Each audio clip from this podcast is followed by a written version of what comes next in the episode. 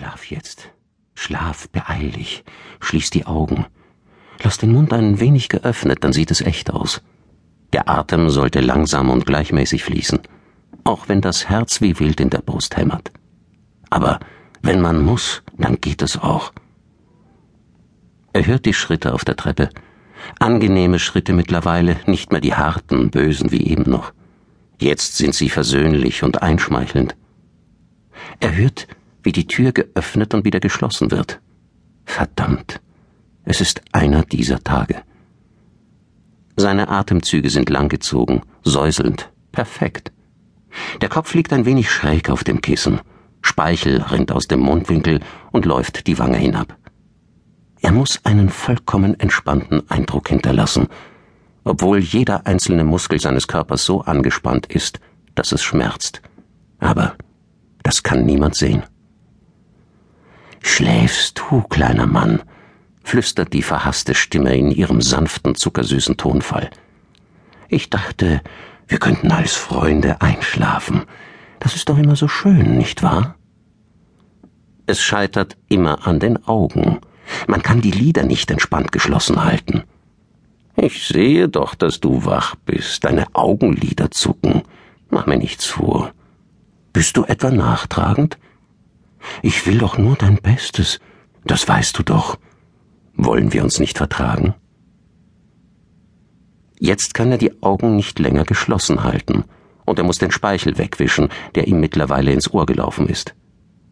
Und da ist sie, die kalte, knochige Hand mit den langen, schmutzigen Fingernägeln, die unter die Pyjamajacke gleitet. Sein Körper erstarrt, und voller Angst und Ekel starrt er den Mann an. Aber dieses verdammte Schwein merkt es nicht.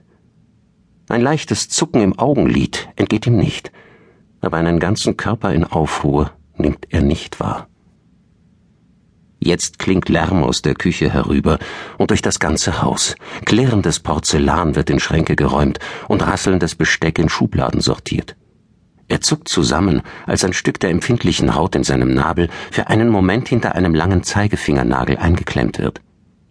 Der Finger kreiselt eine Weile in seinem Nabel herum, der auf eine unangenehme, fast schmerzhafte Weise in direkter Verbindung mit seinem Unterleib zu stehen scheint, bevor er sich weiter in seine Schlafanzughose hinunterarbeitet.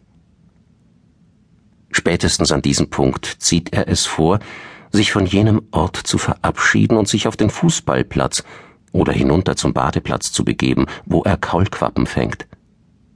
Heute steht er allerdings an den Gleisen und betrachtet die Menschen hinter den Fenstern des vorbeifahrenden Zuges. Und aus welchen Gründen auch immer brennt sich ausgerechnet dieses Bild in sein Gedächtnis ein. Es ist weder angenehm noch unangenehm, aber irgendwie wird er es nicht mehr los. Von jetzt an wird er immer neben diesem Zug stehen, wenn er sich in sich selbst zurückzieht, von sich selbst zurückzieht. Aber das ahnt er in diesem Augenblick noch nicht. Die Schienen schreien unter dem heranbrausenden Zug. September 2007, Freitagabend. Sie lässt ihn auf dem Teppich vor dem Bett liegen, während sie das Laken wechselt. Er schreit mit einer Stimme, die mittlerweile kaum noch wiederzuerkennen ist, und sein rundes Gesicht ist vor Anstrengung rot angelaufen. Es ist halb elf. Seit vier Stunden versucht sie ihn zum Einschlafen zu bringen. Aber der Hals tut ihm so weh, dass er den Schnuller nicht im Mund behalten mag, und ohne Schnuller ist es aussichtslos. Auch das Paracetamol hilft nicht mehr. Das Schlucken bereitet ihm so starke Schmerzen, dass er kaum mehr isst, und der leere Magen behält das Penicillin nicht bei sich. Sie selbst ist nach drei Tagen so erledigt, dass diese totale Erschöpfung zum Normalzustand geworden ist. Aber nicht ein einziges Mal ist sie laut geworden, kein einziges böses Wort ist ihr über die Lippen gekommen. Es fühlt sich an wie ein Sieg. In ihrem Hinterkopf läuft ununterbrochen der Countdown. Sie zählt die Tage, Stunden und Minuten, bis Mats endlich wieder nach Hause kommt. In diesem Augenblick sind es noch genau vier Tage, zehn Stunden und dreißig Minuten. Er ist in Japan auf einem technischen Seminar und dort gibt es kein GSM. Sie kann ihn nicht einmal anrufen, um sich ein wenig aufmuntern zu lassen. Aber vielleicht ist es auch besser so, Es würde ihn nur ablenken, wenn er wüsste, wie es um sie steht. Und sie selbst würde wahrscheinlich anfangen zu weinen und ihre kämpferische Entschlossenheit in Selbstmitleid zerfließen lassen. Sie läuft mit einem Berg vollgespuckter Laken ins Badezimmer und stopft das Bündel in die Waschmaschine. Instinktiv fischt sie ein paar Stück Wäsche in ähnlichen Farben aus dem Wäschekorb und drückt sie mit hinein in die Trommel, bevor sie Waschpulver dazu gibt und das 60-Grad-Programm der wahrscheinlich überladenen Maschine einschaltet. Das Kind hört plötzlich auf zu schreien, und in der aufziehenden Stille hört sie ihren eigenen Magen nach Nahrung rufen. Sie selbst verspürt keinen Hunger, macht aber einen Umweg über die Küche, um sich die letzte braungefleckte Banane aus der Schale neben der Spüle zu nehmen. Im selben Augenblick beginnt erneut das Geschrei im Schlafzimmer. Sie eilt zurück und nimmt den Jungen auf den Arm, setzt sich auf das Fußende des ungemachten Betts, legt das Kind mit dem Bauch auf ihre Knie und streichelt seinen Rücken. Im Fernseher vor ihr läuft ein amerikanischer Film, dem sie mit ausgeschaltetem Ton zu folgen versucht, während sie die Banane herunterwirkt und monoton das untröstliche Baby streichelt. Nur wenige Minuten später ist der Film vorbei und der Abspann rollt über den Bildschirm. Sie schaltet den Fernseher aus, erhebt sich mühsam mit dem schluchzenden Kind auf dem Arm und tritt ans Fenster. Zwei Männer mittleren Alters gehen auf dem gegenüberliegenden Bürgersteig vorbei. Etwas weiter entfernt ist ein junges Paar zu erkennen. Ihre Körperhaltung deutet an, dass es inzwischen nicht mehr regnet. Keiner der beiden hat einen Schirm. Der ausdauernde Regen scheint endlich vorbei zu sein. Sie versucht den Jungen vor sich auf die Fensterbank zu stellen und an den Händen festzuhalten, aber das will er nicht. Zornig strampelt er mit den Beinen, statt sich auf seine Füße zu stellen. Sie hebt ihn wieder hoch, legt seinen Kopf an ihre Schulter und riecht an seinem Haar.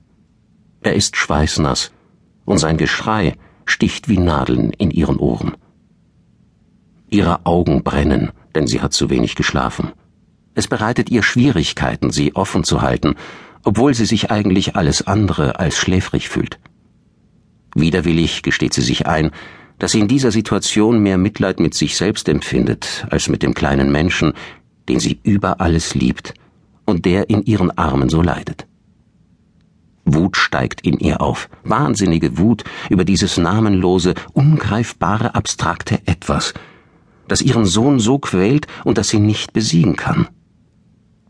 Mit einem Seufzer steht sie auf und geht mit dem kleinen Jungen im Arm in die Diele hinaus.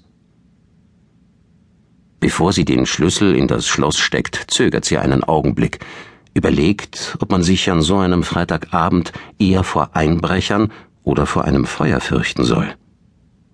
Dann schließt sie die Wohnungstür sorgfältig von außen ab. Lachen und fröhliche Stimmen klangen durch die ganze Wohnung. An diesem Abend schienen alle guter Laune zu sein. Niemand zickte oder quatschte dumm herum. Die meisten saßen in der Küche, weil Solan mit ihrem neuen Typen im Wohnzimmer hockte. Dass sie auf Gesellschaft keinen großen Wert legten, hatten sie deutlich gemacht, indem sie die Tür zur Küche und die zum Flur geschlossen hatten. Am Küchentisch drängten sich nicht weniger als neun Leute.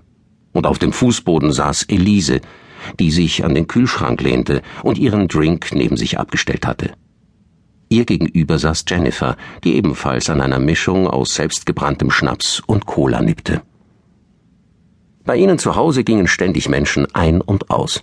Schon am Vormittag kamen Leute hereingeschneit, und falls jemand auf dem Weg eingekauft hatte, gab es Kaffee und Butterbrote. Die Mutter hielt die Tür stets offen für alle Freunde und Bekannte, aber für die Verpflegung mussten sie selber sorgen. Früher hatte sie sich schwer getan, ihnen nichts zu essen anzubieten, aber schließlich hatte sie sich dazu durchgerungen, als sie wieder einmal im Kühlschrank und in den Schränken herumstöberten. Seitdem respektierten alle die Entscheidung. Sie legte Wert darauf, dass die Mädchen jeden Tag ihr Frühstück bekamen und sich rechtzeitig auf den Weg machten.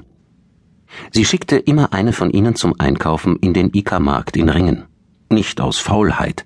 Elise wusste, dass sie es eigentlich lieber selbst gemacht hätte, sondern weil sie sich schämte, rauszugehen. Elise und ihre Schwester aßen selten zu Hause Mittag. Meistens kauften sie sich etwas auf die Hand, wenn sie Hunger bekamen, und manchmal aßen sie bei Freundinnen. Aber sie bekamen Geld für Kleider, Mittagessen und Körperpflege. Es fehlte ihnen nichts. Ihrer Mutter gelang es, die Familie über die Runden